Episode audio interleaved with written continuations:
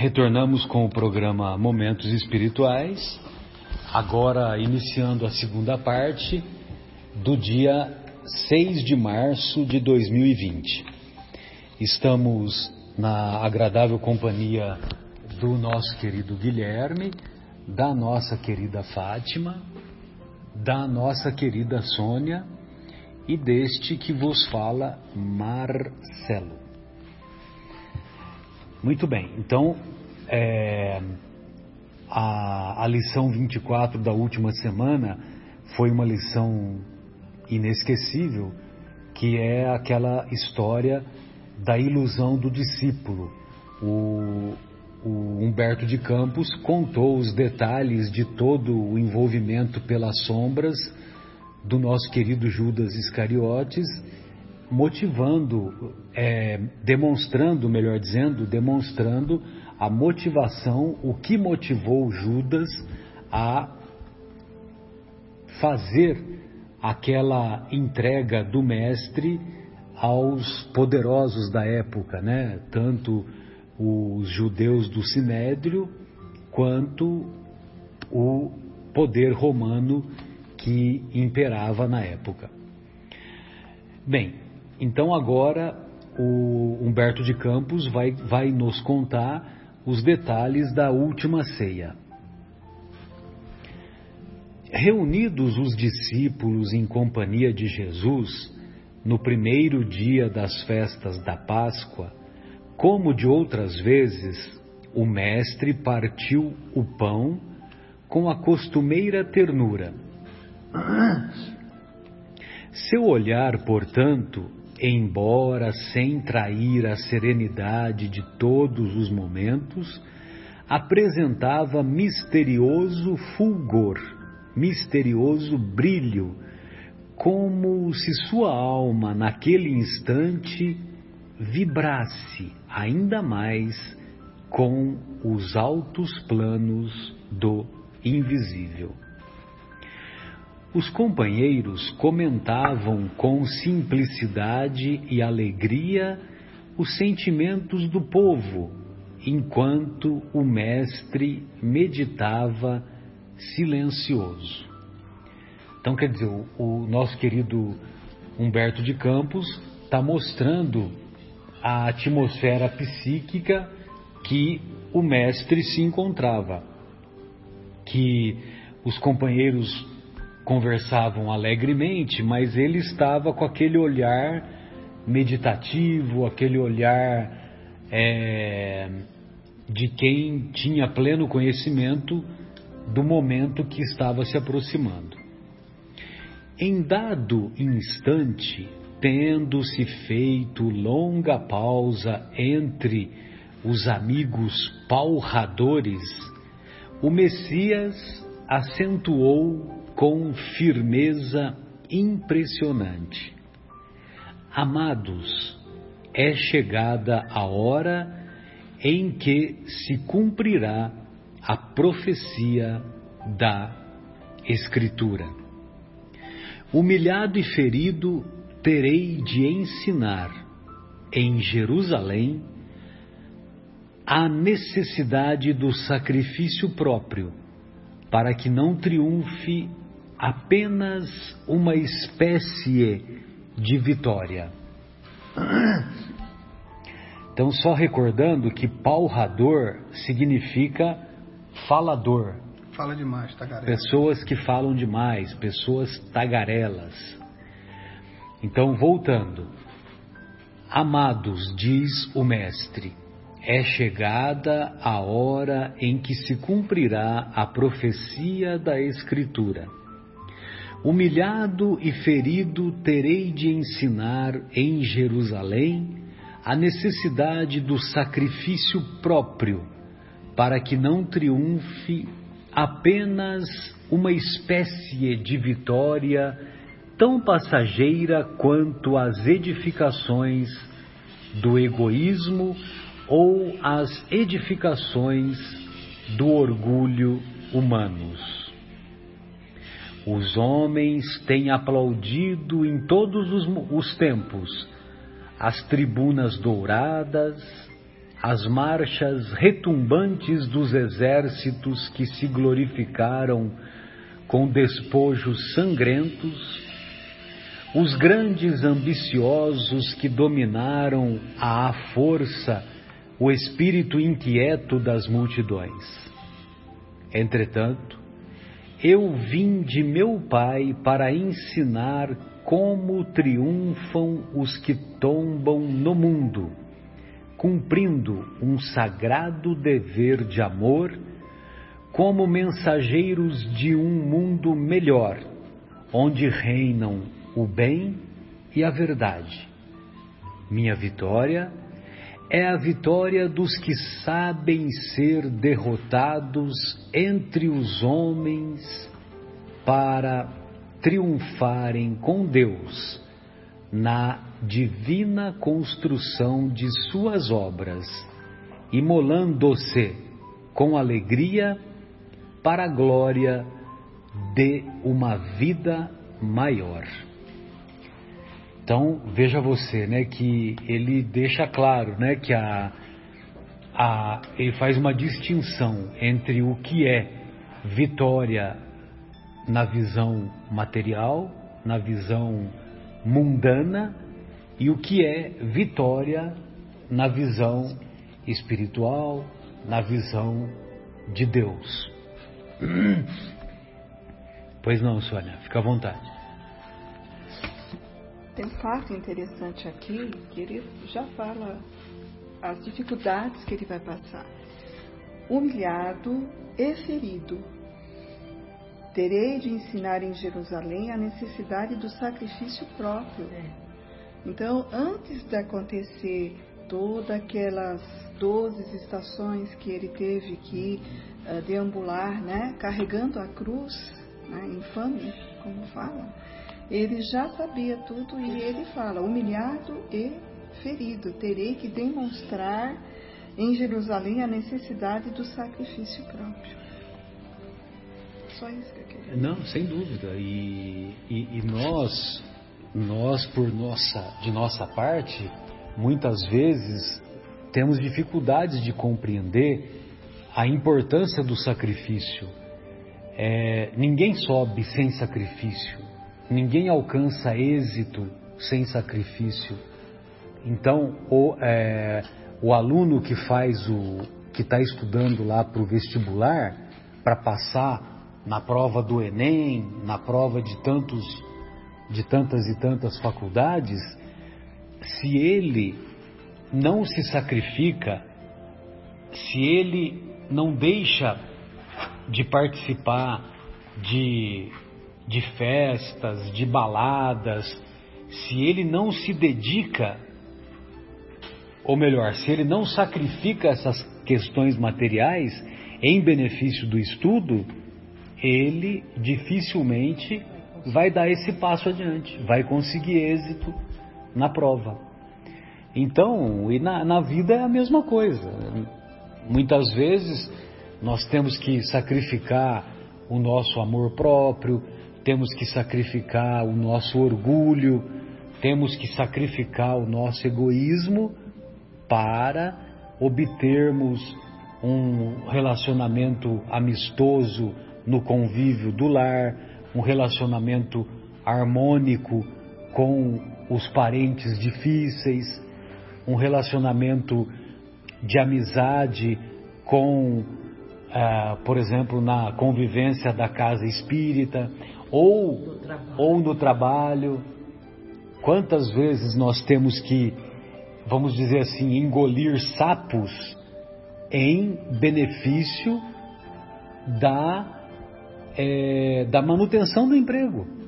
Bem comum. Da, e, e, a manutenção do emprego vai ser a manutenção do, do, do, do, do pão diário para a sua família, né? Então, ninguém sobe sem sacrifício. Essa foi uma das primeiras primeiras frases que eu tive contato na doutrina espírita e que eu nunca me esqueci. Ninguém sobe sem sacrifício. Uma outra frase é: quem compreende perdoa sempre, que é do Emmanuel, né? E tudo passa do fim. tudo Eu, sempre passa. Tudo passa, é verdade. É Let it be, né? Aí depois o, o primeiro o Chico falou, né? Tudo passa. Isto também passa, né? Aí depois veio o It Be lá do, do Paul McCartney, que você chegou a ver a história do It Be? Então, o, o Paul McCartney, ele, ele deu uma entrevista recente é, naquele programa, naquele programa é, de um inglês que ficou famoso, só que agora me fugiu o nome, né? E, e esse inglês... Que, que, acontece no carro? No não? carro, é, é o carpool. Carpool, isso, isso. Então, e esse carpool que o, que o Paul McCartney participou foi emocionante, sabe, o, o Guilherme? E aí, o Guilherme, ele, é, o Paul McCartney, ele fala para esse cara, né, que eu esqueci o nome, né, o Giovanni, se ele tivesse aqui, ele falaria na hora.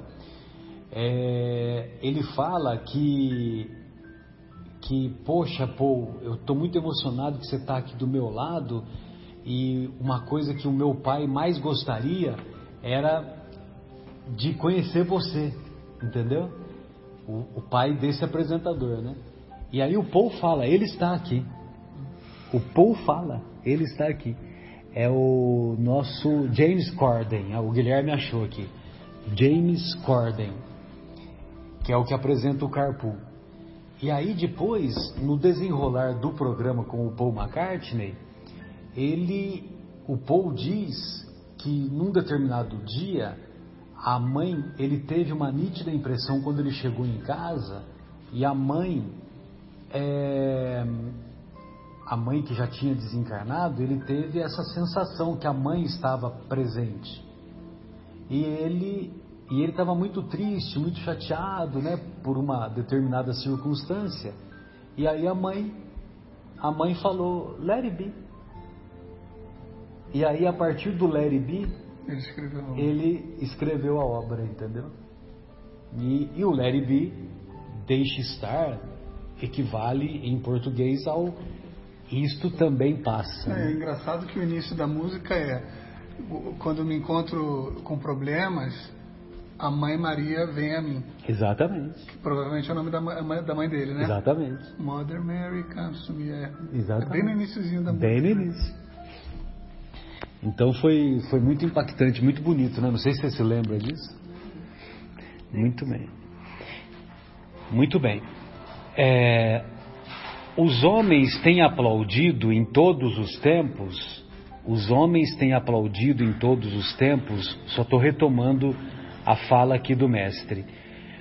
As tribunas douradas, as marchas retumbantes dos exércitos que se glorificaram com despojos sangrentos, os grandes ambiciosos que dominaram à força o espírito inquieto das multidões. Entretanto, eu vim de meu Pai para ensinar como triunfam os que tombam no mundo, cumprindo um sagrado dever de amor, como mensageiros de um mundo melhor, onde reinam o bem e a verdade. Minha vitória é a vitória dos que sabem ser derrotados entre os homens para triunfarem com Deus na divina construção de suas obras, imolando-se, sacrificando-se com alegria para a glória de uma vida maior. Ante a resolução expressa naquelas palavras firmes, os companheiros se entreolharam ansiosos. O Messias continuou: não vos perturbeis com as minhas afirmativas, porque em verdade um de vós outros me há de trair. As mãos que eu acariciei voltam-se agora contra mim. Todavia, minha alma está pronta para a execução dos desígnios de meu Pai. A pequena assembleia fez-se lívida com exceção de Judas, que entabulara negociações particulares com os, com os doutores do templo, faltando apenas o ato do beijo a fim de, cons, de consumar-se a sua defecção, ninguém poderia contar com as palavras amargas do Messias. Penosa sensação de mal-estar se estabelecera entre todos. O filho de Iscariotes fazia o possível por dissimular, por disfarçar as suas angustiosas impressões quando os companheiros se dirigiram ao Cristo com perguntas angustiadas. Então você, veja você, no começo estava uma, uma conversa alegre, uma conversa informal, estava uma, uma atmosfera psíquica bem harmonizada, bem legal. E aí, quando Jesus fala que ele veio para o triunfo dele não é um triunfo do mundo, é um triunfo de Deus e que envolve sacrifício, aí os, os, os apóstolos ou discípulos, os discípulos, melhor dizendo, já ficam com o pé atrás. Aí cria aquela atmosfera psíquica mais pesada. E quando ele fala que um vai trair, aí a atmosfera psíquica fica pior ainda, né? Quem será o traidor? disse Filipe com estranho brilho nos olhos. Serei eu, indagou André ingenuamente. Mas afinal, objetou Tiago, filho de Alfeu, em voz alta, onde está Deus que não conjura semelhante perigo? Jesus, que se mantivera em, em silêncio ante as primeiras interrogações, ergueu o filho, ergueu o olhar para o filho de Cleófas e adverteu, e advertiu: Tiago, faze calar a voz de tua pouca confiança na sabedoria que nos rege os destinos. É interessante que quando é, o, é muito comum na, na obra a gente vê né, que os discípulos fazem um comentário, fazem outro, fazem um terceiro. Só que quando alguém faz um comentário é, duvidando da presença de Deus, duvidando das, da, das mãos de Deus, aí Jesus mexeu com Deus, mexeu com ele, né? Aí ele já intervém. Basta de Satanás. É, mais ou menos isso. Uma das maiores virtudes do discípulo do Evangelho, continua o Mestre, é a virtude de estar sempre pronto ao chamado da providência divina. Não importa onde e como seja e como seja o testemunho de nossa fé. O essencial é revelarmos a nossa união com Deus em todas as circunstâncias. A nossa união, a nossa comunhão. É muito comum esse termo, né? Dos, esse termo, sobretudo lá do, daqueles primeiros pais da igreja, Santo Agostinho, Apolônio de Tiana, Orígenes, né? Então eles usavam muito esse termo. É... de comunhão. Guilherme, dá uma lidinha para mim que eu tô com. Uhum.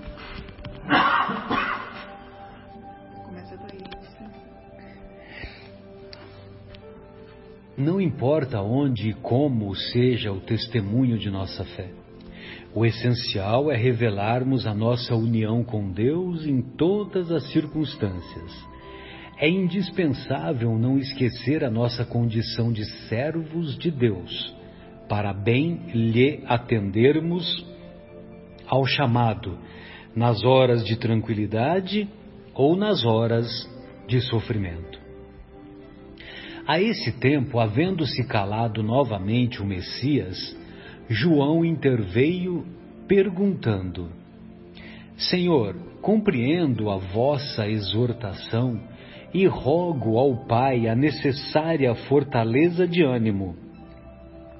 Mas por que motivo será justamente um dos vossos discípulos o traidor de vossa causa? Já nos ensinastes para se eliminarem do mundo os escândalos. Outros escândalos se tornam necessários, porém, ainda não pude atinar, compreender com a razão de um possível traidor em nosso próprio colégio de edificação e de amizade. Então todos estavam é, indignados né, com essa situação. Então por isso que o Tiago é, até duvidou né, da mão de Deus, né, da presença de Deus naquele momento que se aproximava. E, e o João é, fez essa colocação, né?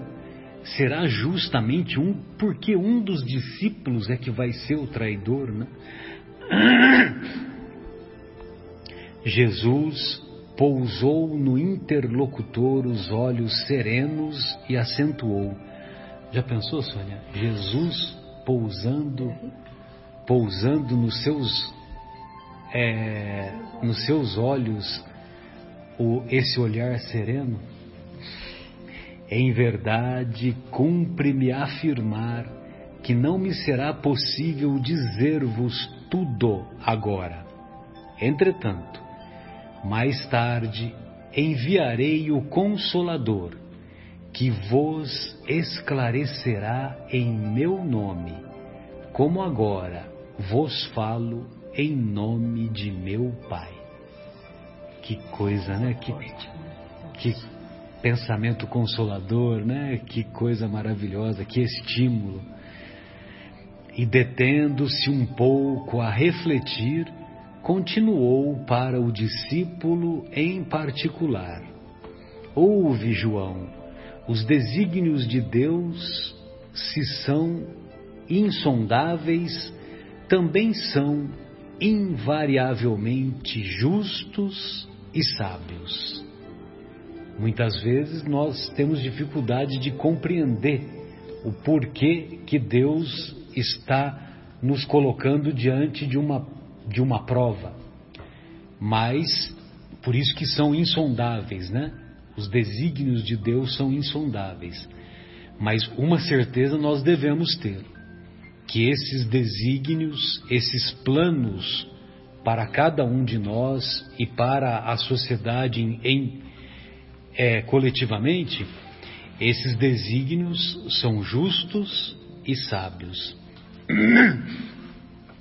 o escândalo desabrochará em nosso próprio círculo bem amado, mas servirá de lição a todos aqueles que vierem depois de nossos passos no divino serviço do Evangelho.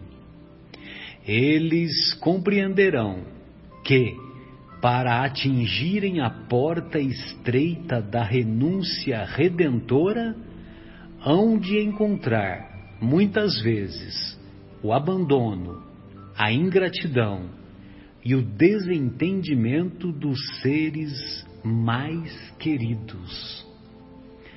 Todos nos recordamos daquela, daquela fase do nosso querido Chico Xavier, que o próprio sobrinho dele fei, o acusou de que as psicografias por ele elaboradas eram fruto de pesquisas, de livros. Imagina, né?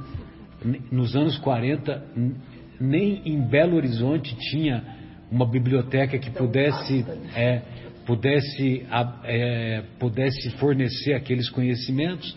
Imagine em Pedro Leopoldo, e ele mal saía de Pedro Leopoldo, muito de vez em quando, que ele ia para Belo Horizonte. Eles, é, isso revela, revelará a necessidade de, de cada qual firmar-se no seu caminho para Deus, por mais espinhoso e sombrio que ele seja. Ou seja, o caminho para Deus, ele é cheio de espinhos e de sombras, mas há flores no caminho. Que é até um título do livro da Joana de Ângeles, Há flores no caminho. Então nós temos que estar cientes de que existe flores no caminho, mas nós vamos encontrar com muita frequência espinhos e sombras. E a gente tem que lembrar que a porta da redenção ela não sofreu reforma, ela continua estreita. Ela continua estreita. E para a gente atravessar, nós temos que emagrecer. Nós temos que nos despojar das imperfeições, né? O apóstolo impressionara-se vivamente com as derradeiras palavras do Mestre e passou a meditar sobre seus ensinos. As sensações de estranheza perduravam em toda a assembleia. Jesus então levantou-se e, oferecendo a cada companheiro um pedaço, um pedaço de pão, exclamou: Tomai e comei, este é o meu corpo. Em seguida, servindo a todos de uma pequena bilha de vinho, acrescentou: Bebei, porque este é o meu sangue dentro do Novo Testamento a confirmar as verdades de Deus. Os discípulos lhe acolheram a suave recomendação, naturalmente surpreendidos, e Simão Pedro, sem dissimular a sua incompreensão do símbolo, interrogou: Mestre, que vem a ser isso? Amados, disse Jesus com emoção, está muito próximo o nosso último instante de trabalho em conjunto e quero reiterar-vos as minhas recomendações de amor feitas desde o primeiro dia do apostolado. Este pão significa o pão do banquete do Evangelho. Este vinho é o sinal do espírito renovador dos meus ensinamentos. Continuarão o símbolo de nós, opa, desculpe, constituirão o símbolo de nossa comunhão perene, contínua no sagrado idealismo do amor com que operaremos no mundo até o último dia. Todos os que partilharem conosco, através do tempo, desse pão eterno e desse vinho sagrado da alma, terão o espírito fecundado pela luz gloriosa do Reino de Deus, que representa o objetivo santo dos nossos destinos. Então, o pão é o pão é o, é o símbolo do banquete do Evangelho. E o vinho, o Espírito, é o sinal do Espírito renovador dos meus ensinamentos. Então, por isso que era muito comum depois eles continuarem os encontros, né, após o passamento do mestre, a continuarem os encontros com o pão e o vinho, até em memória do próprio mestre. E, e isso também é, buscava é, o pão eterno terão o espírito fecundado pela luz gloriosa do reino de Deus. E o reino de Deus que representa o objetivo santo dos nossos destinos. O reino de Deus é a obra divina no coração do homem. Então, por isso que é o objetivo santo dos nossos destinos. Ponderando a intensidade do esforço a ser empregado e aludindo às multidões espirituais que se conservam sob a sua amorosa direção, fora dos círculos da carne, nas esferas mais próximas da terra, o Cristo acrescentou: imenso é o trabalho da redenção, mesmo porque tenho outras ovelhas que não são deste aprisco, mas o reino nos espera com sua eternidade luminosa. Quando ele diz que tem, um reino, eh, tem outras ovelhas de outros apriscos, é aquilo que nós dissemos em, é, em programas anteriores de que Jesus é o governador não somente do nosso orbe, como também de mais quatro orbes: um mundo primitivo, um outro mundo de regeneração, um terceiro ditoso e um quarto de pureza celestial. Pessoal, se quiserem fazer algum comentário, fique à vontade, viu? Sônia, Fátima, Guilherme. Altamente tocados pelas suas exortações solenes, porém maravilhados ainda mais com as promessas daquele reinado venturoso e sem fim, que ainda não podiam compreender claramente, a maioria dos discípulos começou a discutir as aspirações e conquistas do futuro.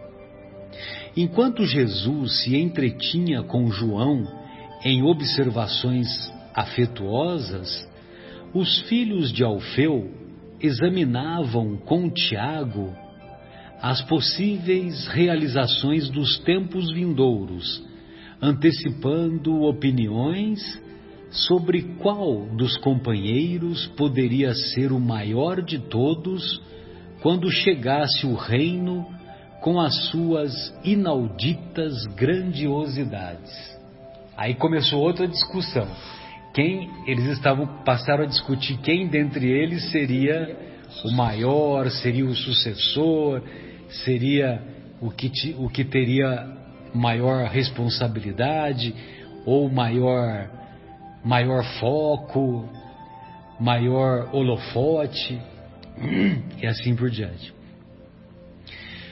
Filipe afirmava a Simão Pedro que depois do triunfo todos deveriam entrar em Nazaré para revelar aos doutores e aos ricos da cidade a sua superioridade espiritual. Levi, Levi é o Mateus, dirigia-se a Tomé e lhe fazia sentir que, verificada a vitória, se lhes constituía uma obrigação a marcha para o tempo ilustre em que exigiriam seus poderes supremos. Sabe de nada. Como é que é que a gente fala hoje em dia? Sabe de nada, inocente, né? Porque eles estavam achando que iam, que iam ter glórias terrenas, glórias no mundo. E mais do que isso, né? Que eles, que eles ocupariam o espaço do, daqueles que, que eram chefe de sinagogas, daqueles que eram chefes do sinédrio e mesmo do Império Romano. Né? Tadeu esclarecia que o seu intento era dominar os mais fortes e impenitentes do mundo, para que aceitassem de qualquer modo a lição de Jesus. Olha só, ainda ia impor a lição de Jesus, né? Ia impor o. Mal sabia ele. É, mal sabia ele.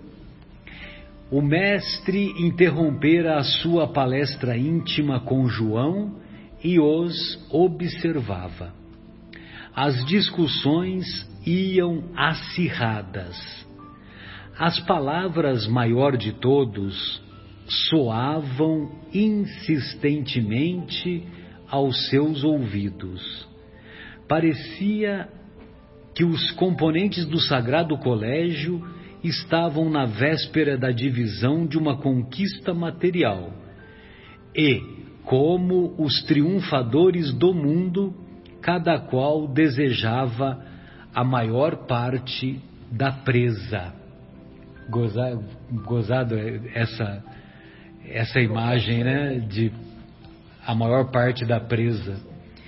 Ou seja, lá no começo, Jesus disse que o triunfo dele era um triunfo espiritual, não era triunfo do mundo.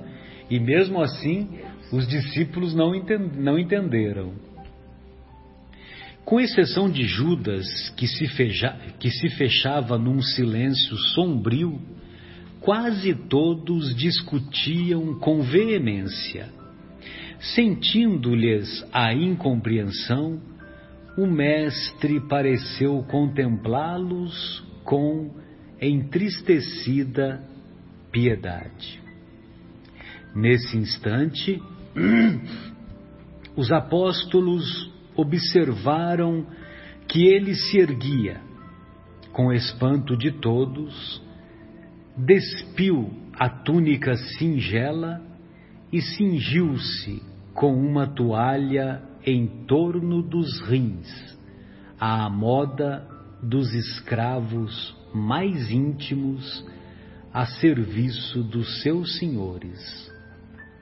E como se fossem dispensáveis as palavras naquela hora decisiva de exemplificação, tomou de um vaso de água perfumada e, ajoelhando-se, começou a lavar os pés dos discípulos. Ante o protesto geral em face daquele ato de suprema humildade, Jesus repetiu o seu imorredouro ensinamento. Vós me chamais Mestre e Senhor, e dizeis bem, porque eu o sou. Se eu, Senhor e Mestre, vos lavo os pés, deveis igualmente lavar os pés uns dos outros no caminho da vida, porque o reino do bem e da verdade, porque no reino do bem e da verdade, o maior sempre será aquele que se fez sinceramente o menor de todos. Que coisa impressionante, né? Que esse acontecimento da lavagem dos pés, que ficou conhecido como lava-pés né, na tradição católica, é, ocorreu justamente logo depois da discussão que os discípulos faziam entre si de quem era, quem era o maior, quem ia ficar com a maior parte da herança, da herança do evangelho, entre aspas. Né?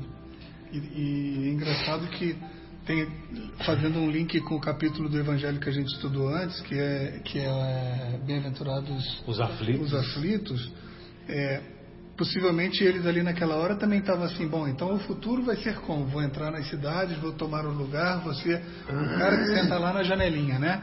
É, não estou nem esperando que eu vou ter que, ser, que morrer comido pelos leões. Não teria força para isso, né? Mas a realidade se mostrou dessa maneira, né? Eles foram perseguidos, continuaram tendo Nossa. muitas dificuldades e ainda assim conseguiram fazer o trabalho que tinham que fazer. Não é à toa que hoje, dois mil anos depois, estamos aqui falando, falando sobre isso, né? É. né? Aqui eu acho interessante é que nós temos que lembrar que todos eram judeus, né? E por ser judeus, eles tinham aquele, aquela história que veio desde Moisés. E que os profetas falariam que o Filho do, de Deus estaria chegando. E como os judeus, eles ainda cultuavam a pompa, né? Que, que, que Jesus ia assumir com pompa e glória né? E todo o seu poder, porque ele mostrou que ele tinha poder, os poderes foram principalmente demonstrados para cura. E tem um, um, no, livro, acho que é Boa Nova, uma passagem em que Jesus ele fez várias curas na casa de Simão Pedro. E o Simão Pedro estava todo orgulhoso, porque Jesus estava na casa dele. E aquela fila de pessoas todas com, com, com problemas de várias ordens de doença, é, o Marcelo vai lembrar bem, é quando desce pelo a clarabóia é, um coxo né, que tinha dificuldade para andar e, e, ele, Jesus o fez andar, que é a história do, do, do homem que foi trazido pela maca e como tinha muita gente na casa de Simão, ele não tinha como entrar. Aí ele entrou pelo teto. Aí ele entrou pelo teto, que é a clarabóia lá, e ele foi descer, ele desceu e Jesus ajudou e ele não andava há muitos anos pela dificuldade que ele tinha, as deformidades que tinha, e Jesus o fez andar, andar. E fora isso ele operou centenas de milagres. Mas no final do dia, é, Pedro, é, Simão Pedro tinha visto que ele estava cansado, que ele começou a suar, que ele começou a transparecer na face que as energias que ele doou muito nesse trabalho de cura estavam exauridas, né? Aí Simão falou, não, por hoje chega. E o pessoal que estava lá falou, vocês voltam outro dia ou amanhã, porque o mestre já acabou por hoje, ele está cansado. E, e Jesus é, foi até onde que tinha o, o, mar, né? O mar ou o lago, né? É, lá da região. Perto de Cafarnaum. Né? Isso, Cafarnaum. A casa de Pedro era, era lá em Cafarnaum. Isso. E ele estava contemplando aquele espaço, respirando, repondo realmente as energias, tudo. E Simão, ele estava todo orgulhoso, feliz do intento. E quando ele chegou lá, ele viu Jesus chorando, vertendo lágrimas. Mas Jesus, hoje foi um dia glorioso. O Senhor curou tanta gente, o Senhor salvou muitas vidas, o Senhor fez coxos andarem, cegos verem, os leprosos limparem as chagas é, o senhor é virtuoso, né? O senhor deveria estar feliz com esse contento. E eu achei muito interessante a explicação que ele deu para Simão. Ele falou: Simão, eu não vim aqui para curar as pessoas. Eu não vim até aqui para fazer milagres, operar essas coisas. Eu estou fazendo isso para mostrar que eu sou filho de Deus, sou filho do homem, né? Mas eu estou muito triste porque aquela pessoa que eu limpei a, a lepra, e ela estava agora é, contemplando no meio das, das regiões onde que tinham as meretrizes, bebendo e se fartando e falando que agora a vida dele voltou ao normal, porque ele já fazia isso. Não aprendeu. Né? Não aprendeu a história, então vaze e não peque mais, ele não entendeu a história. Estava lá no meio das meretrizes e bebendo. A mulher que eu salvei da cegueira, ela voltou para o lugar onde ela reside e ela conjurou que ela ia se vingar de todos aqueles que maltrataram ela quando que ela estava que caçoaram, caçoaram né? quando ela era cega.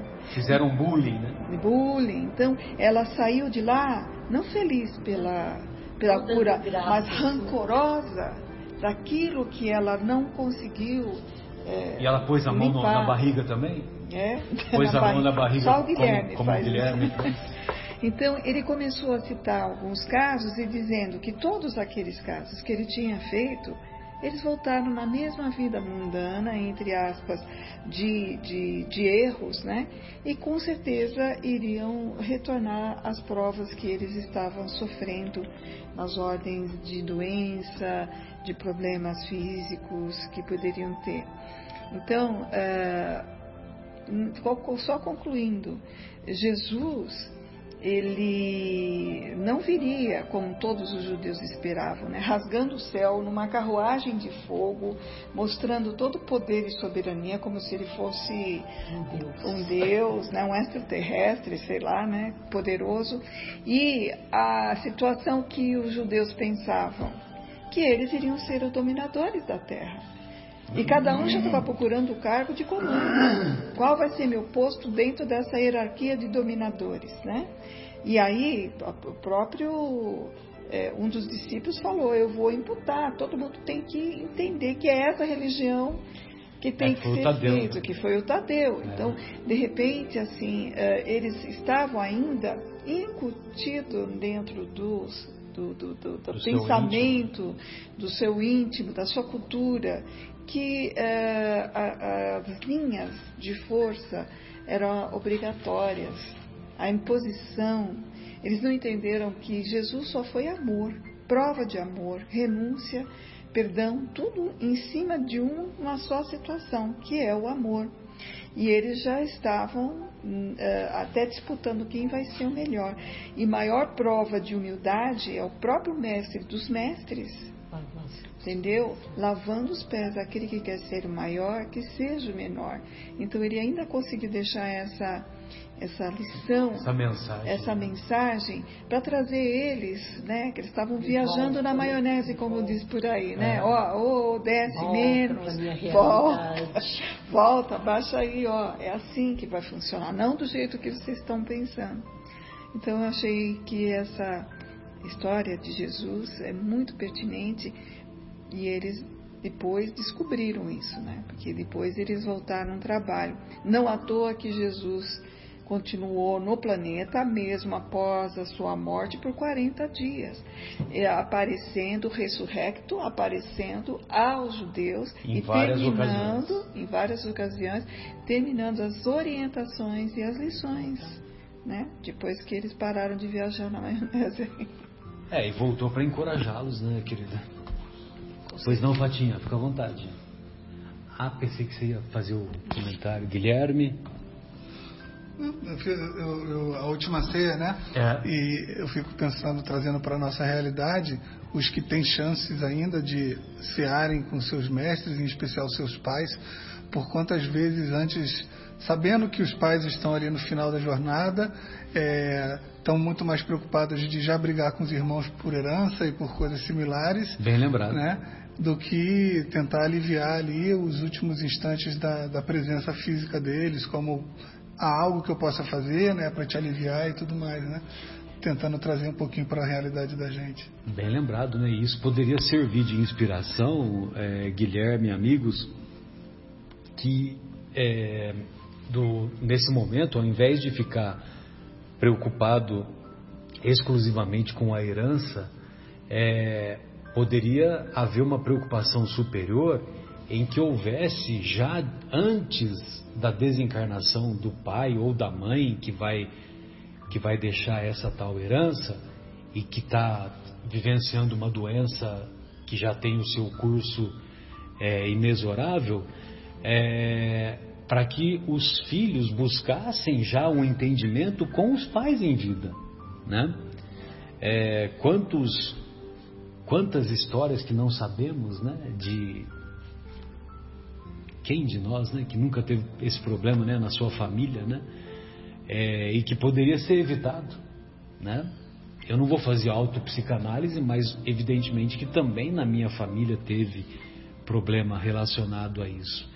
E, e muitas vezes poderia ter sido evitado pelo, pela própria pessoa que vai abandonar o corpo ou que está prestes a abandonar o corpo e também pelo entendimento dos próprios familiares, né?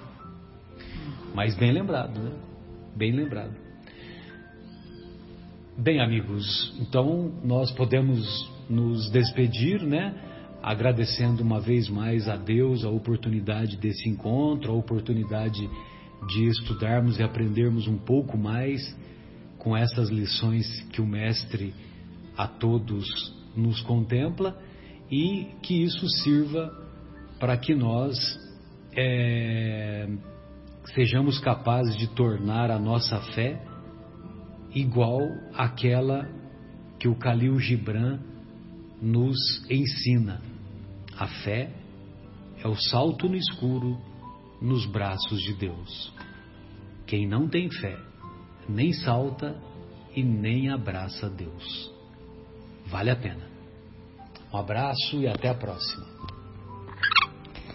Bem, amigos, mais uma vez obrigado nessa reunião de estudos que só faz com que o nosso espírito engrandeça nos conhecimentos e que nos traz a reflexão, a necessidade da prática. É muito bom ter conhecimento, mas melhor quando nós utilizamos esses instrumentos na prática do nosso dia a dia.